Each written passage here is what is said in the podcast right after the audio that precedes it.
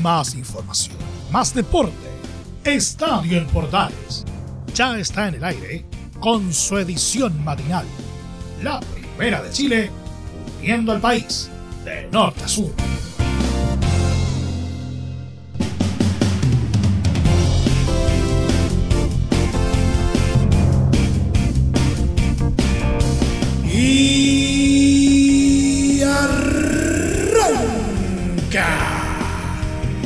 Señoras y señores, ¿cómo le va? Muy buenos días, bienvenidos una vez más, bienvenidos al show. Día miércoles, mitad de semana. Y eh, a pesar de que el fútbol va a entrar en receso por al menos eh, dos semanas, lo cierto es que todavía tenemos bastante información deportiva para compartir. Como muestra un botón, vamos a estar eh, contándoles los planes que tiene Colo Colo para su pretemporada y de hecho el comienzo de la llamada temporada de humo porque ya asoman algunos refuerzos a la vista. No solamente en la tienda Alba, sino que también en la Fortaleza Cruzada.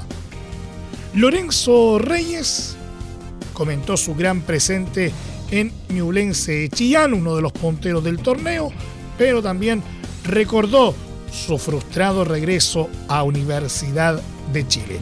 Trapitos al sol, vamos a estar averiguándolo durante este programa.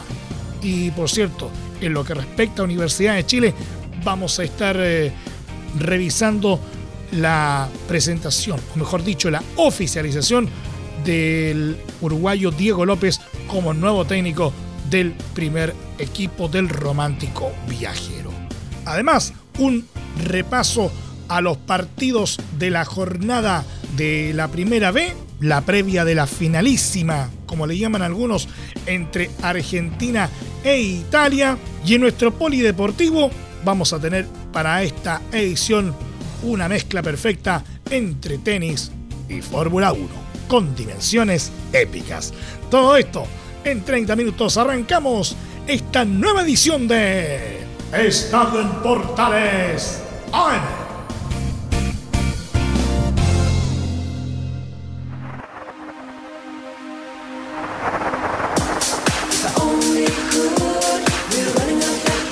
desde el máster central de la Primera de Chile, uniendo al país de norte a sur, les saluda Milo Freisas. Como siempre, un placer acompañarles en este horario.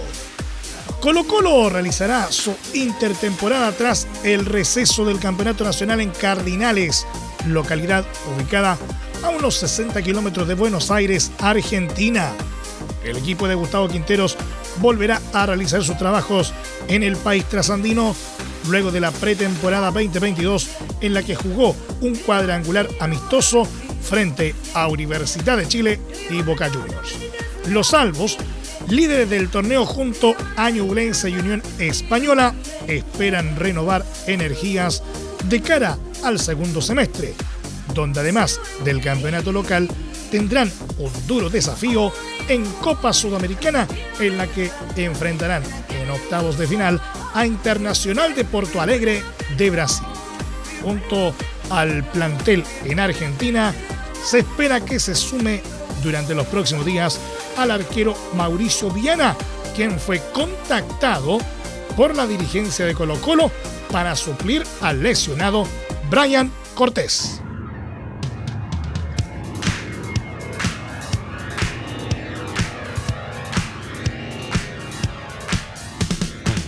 Y en línea con lo anterior, el director técnico de Deportes Puerto Montt, Erwin Durán, reconoció que el portero Mauricio Viana es sondeado por Colo Colo de cara a la segunda rueda del Campeonato Nacional, semestre en el que los salvos también jugarán la Copa Chile y la Copa Sudamericana.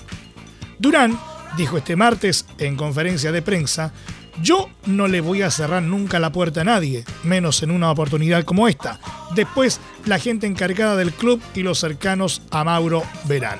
Mi posición, de concretarse, es pescar mi auto y yo mismo lo voy a dejar al Monumental, porque una oportunidad así no se le cierra a ningún jugador. Siempre lo voy a estar apoyando, añadió. Al final, me siento contento nosotros no le enseñamos, pero sí lo tratamos bien. lo hicimos sentir feliz, lo cuidamos y ahí él volvió a tomar un nivel importantísimo, que lo tiene en el foco y se puede dar, ya que Colo Colo se fije es porque lo está haciendo bien, Cerro.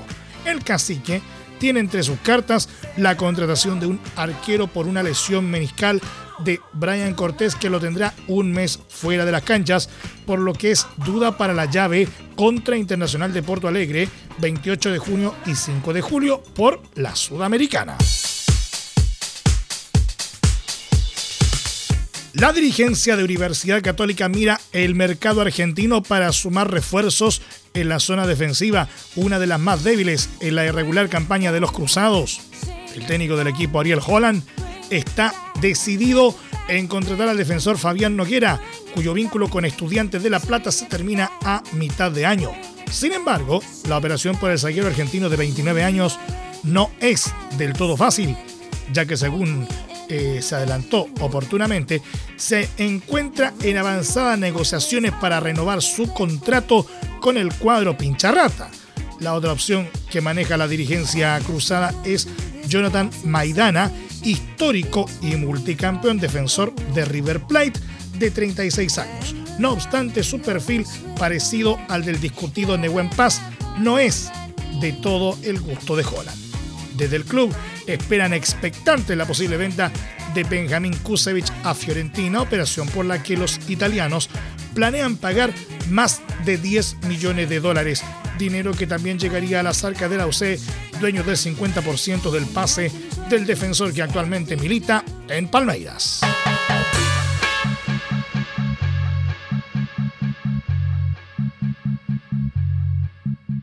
El volante de Ñublense, Lorenzo Reyes, eh, comentó en entrevista con DirecTV Sports, su gran presente en el cuadro de Chillán, uno de los punteros del torneo, pero también recordó su frustrado regreso a Universidad de Chile en inicio de temporada.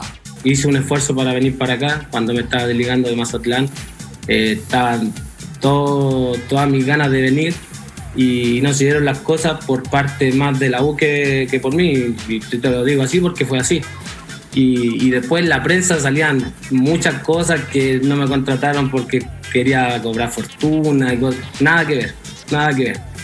Entonces creo que se vienen haciendo muchas cosas más en la U y esa es la realidad. Quizás suene más que, que lo digan así, pero es la realidad. Un, equipo como la uno puede estar peleando el descenso año tras año de los últimos 3, 4 años. Entonces ah, están haciendo las cosas mal eh, en, en muchos mucho aspectos. La verdad lo que yo sentí que ellos sí me querían, pero era más un tema porque toda, toda la gente quería que yo viniera. Como para, para que quedar bien con la gente, no sé, es lo que yo siento. Es lo que yo siento porque sí yo hice esfuerzo para, para venir eh, y entre esa que estaba esperando, porque con ellos venía hablando hace mucho tiempo y nunca me eh, había una oferta, nada, nada, que hubo una oferta y, y con mi, con, lo conversé con mi representante y dije, no, si, si estoy dispuesta a bajarme, pero no lo que usted no, no es así la cosa. No, no regalarte. No a cualquier, no a cualquier precio, creo yo que yo igual me, valoro, sí te, y creo que ellos se aprovecharon porque sabían que yo tenía muchas ganas de venir. Sobre el semestre que estuvo sin club, el jugador apuntó a que lo pasó muy mal. Los últimos seis meses la verdad que lo pasé muy mal, no lo, ya no disfrutaba y después cuando, cuando quedé sin, sin equipo eh, fue peor. La verdad quedé sin equipo porque eh, porque yo lo, decidí así, la verdad, porque sí tuve opciones de, ir a jugar a, equipos. Finalmente comentó sobre Ñulense que son un equipo que no se achica ante nadie. Sí, yo creo que es imposible no ilusionarse. Por lo menos si tú me preguntas a mí, yo estoy muy ilusionado. Tenemos eh, un equipo muy bueno, la verdad que me han sorprendido mucho algunos jugadores, eh, si no todos, la forma que, que trabajan, el cuerpo técnico muy, muy capacitado. Sí, obviamente, yo si me preguntas a mí, yo sí estoy ilusionado.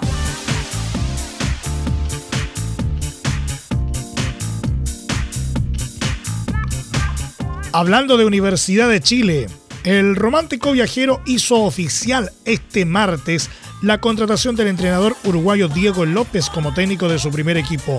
El Club Universidad de Chile informa que ya existe total acuerdo con el entrenador uruguayo Diego López para que tome la dirección técnica del primer equipo masculino. El profesional de 47 años asume desde hoy sus funciones en el cargo y conducirá su primera práctica en el CDA el lunes 6 de junio, apuntaron en el sitio oficial de los laicos. López llega con dos colaboradores italianos, Michele Fini, asistente de campo, y Francesco Bertini, preparador físico, mientras que el cuerpo técnico se complementará con especialistas de la U. Venir acá es un paso muy importante en mi carrera. Uno se empieza a interiorizar qué es la U y ve que hay mucha pasión atrás. La idea que nosotros tenemos es tratar de tener un equipo con el cual la gente se identifique. Prometemos mucho trabajo y un equipo que no dé pelota por perdida. La entrega no se negocia, comentó el DT. El equipo estudiantil apuntó la importante trayectoria de López, tanto como jugador y técnico.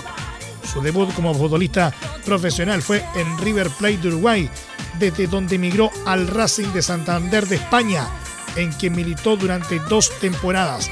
En 1998 ficha en Cagliari de la Serie A italiana, equipo donde es ídolo y al que defendió hasta el año de su retiro en 2010. Por la selección de su país, en tanto, fue parte del combinado campeón de Copa América en 1995 y subcampeón en 1999. Ya retirado de las canchas, volcó su vida a la dirección técnica formado en la alta exigencia del calcio, debutó como entrenador en 2013 en el Cagliari, donde dirigió en dos periodos, 2013-2014 y 2017-2018. También suma pasos por Bolonia, Palermo, Peñarol de Uruguay y Brescia.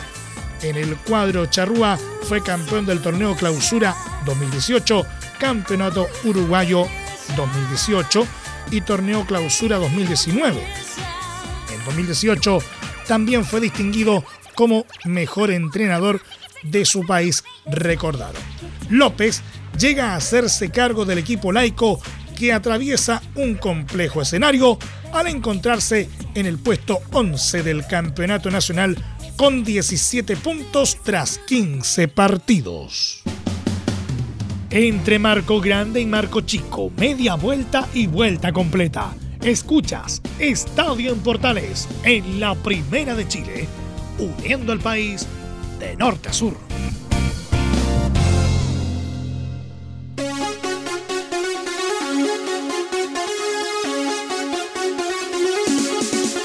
Tuviste un accidente de trabajo en los últimos cinco años y ese accidente se originó en la conducta negligente de tu empleador.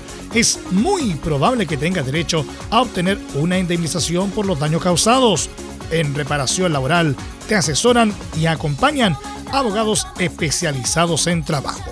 Los resultados los respaldan. Consulta gratis a lo largo de todo Chile. Encuéntralos en www.reparacionlaboral.cl. Junto a reparacionlaboral.cl seguimos haciendo estadio en portales en su edición AM como siempre a través de las ondas de la Primera de Chile uniendo al país de norte a sur. Un rápido repaso por el, ascenso, eh, fundamentalmente por la Primera B. Universidad de Concepción logró este martes un valioso triunfo como visita por 2 a 0 sobre San Luis de Quillota en el marco de la fecha 17 del campeonato de ascenso. El cuadro penquista se impuso gracias a los goles de Kevin Medel a los 45 más 2 y Arnaldo Castillo en el minuto 68. Laude Conce trepó al puesto 12 al sumar 16 unidades, una más que San Luis, que se estancó en el puesto 13.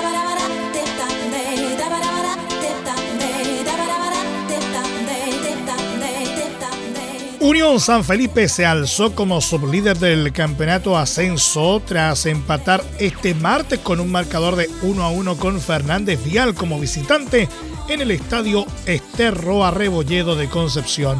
Julio Castro anotó en los 35 minutos la apertura de la cuenta para la escuadra aconcagüina, en tanto que Gustavo Gotti convirtió en los 64 la igualdad definitiva para el elenco del almirante. Los sanfelipeños quedaron con 28 puntos, uno por sobre Cobreloa y a 16 del imparable puntero Magallanes. Su próximo duelo será ante Deportes Recoleta en casa.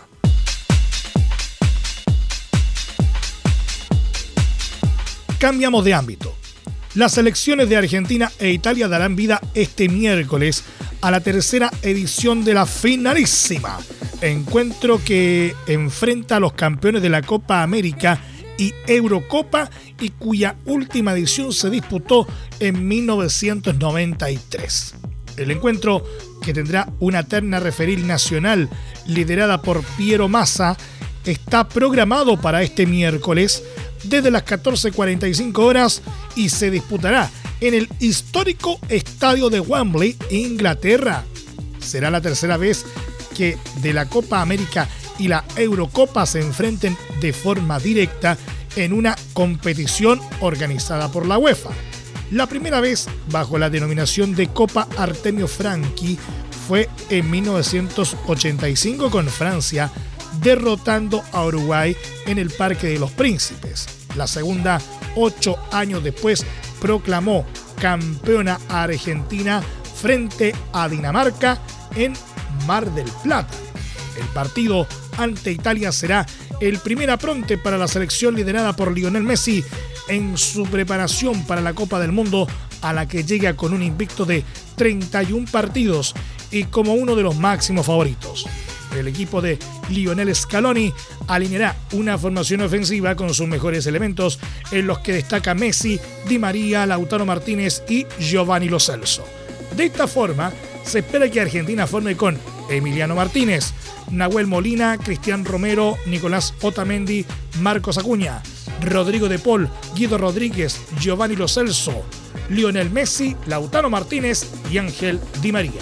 Para Italia, en tanto, significará un fin de ciclo, según palabras del técnico Roberto Mancini, cuyo más grande ejemplo es el retiro del histórico defensor Giorgio Cellini, quien colgará los botines a los 37 años tras quedar fuera de la cita planetaria.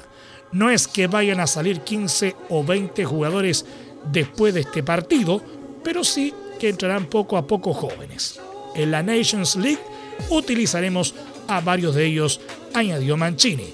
El técnico de la Azurra no podrá contar ni con Federico Chiesa, que hizo un gran papel en la Euro, ni con Ciro Immobile, titular también en la cita europea. Bajo ese panorama, se espera que Italia forme con Gianluigi Donnarumma, Giovanni Di Lorenzo, Leonardo Bonucci, Giorgio Cellini, Emerson Palmieri, Nicolo Varela, Jorginho, Marco Berratti, Gianluca Scamacca, Federico Bernadeschi y Lorenzo Insigne. El encuentro también servirá de homenaje a la figura de Diego Armando Maradona, fallecido en noviembre de 2020 por la fuerte relación entre el astro argentino con Italia, donde puso en la élite a Napoli y con su país, con el que conquistó la Copa del Mundo de 1986.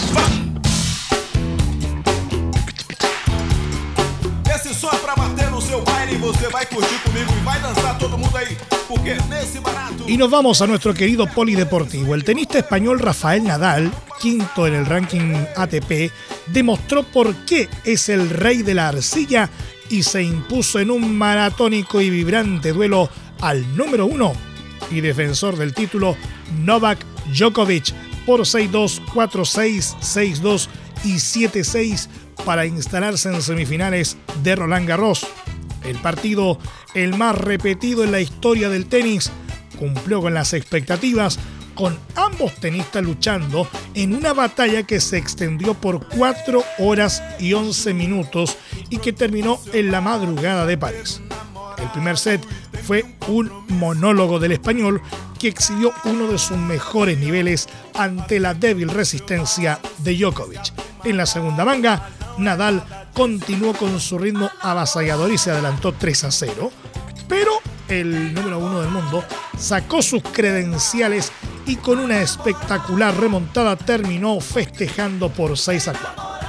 El español no se dejó sorprender en el tercer set, en el que nuevamente pasó por encima del serbio sin darle opciones de remontar. En la cuarta manga, Djokovic tomó una importante ventaja y llegó a estar 5-2 arriba y con un set point, pero desaprovechó el marcador favorable y se vio en el tiebreak ante un luchador Nadal alentado por la parcialidad francesa. El triunfo de Nadal le permitió seguir en carrera para extender su hegemonía en Roland Garros, torneo en el que ostenta 13 títulos. Además, evitó que Djokovic tenga opciones de sumar su tercera corona en París y le iguale en la cima de los máximos ganadores de Grand Slam con 21. En la ronda de los cuatro mejores, Nadal enfrentará a Alexander Severev, número 3, quien dejó en el camino al también español Carlos Alcaraz, número 6. El piloto mexicano Sergio Checo Pérez, de 32 años, tercero en el presente Mundial de Fórmula 1, y el equipo Oracle Red Bull Racing prolongaron dos años más el contrato que vincula a ambas partes. Checo, ganador este domingo del Gran Premio de Mónaco, se incorporó al equipo Red Bull a finales de 2020 y al año siguiente con 190 puntos ganó el Gran Premio de Azerbaiyán y terminó cuarto en el Mundial que ganó su compañero el neerlandés Max Verstappen, actual líder del campeonato. En las siete carreras disputadas este año, Pérez suma ya 110 puntos y ha subido cuatro veces al podio, además de haberse convertido en el primer mexicano que logra una pole position en Arabia Saudí. Ha sido una semana increíble para mí comentó Pérez en un comunicado del equipo Red Bull. Ganar en Mónaco es un sueño para cualquier piloto y luego poder anunciar que voy a seguir en el equipo hasta 2024 me hace extremadamente feliz. Estoy orgulloso de formar parte de este equipo en el que me siento completamente en casa. Hemos conseguido grandes momentos como equipo y esta temporada lo estamos demostrando. A ver dónde podemos llegar en el futuro, añadió. Y nos vamos. Muchas gracias por la sintonía y la atención dispensada. Hasta aquí nomás llegamos con la presente entrega de Estadio en Portales en su edición AM, como siempre, a través de las ondas de la Primera de Chile, uniendo al país de norte a sur. Les acompañó Emilio Freixas.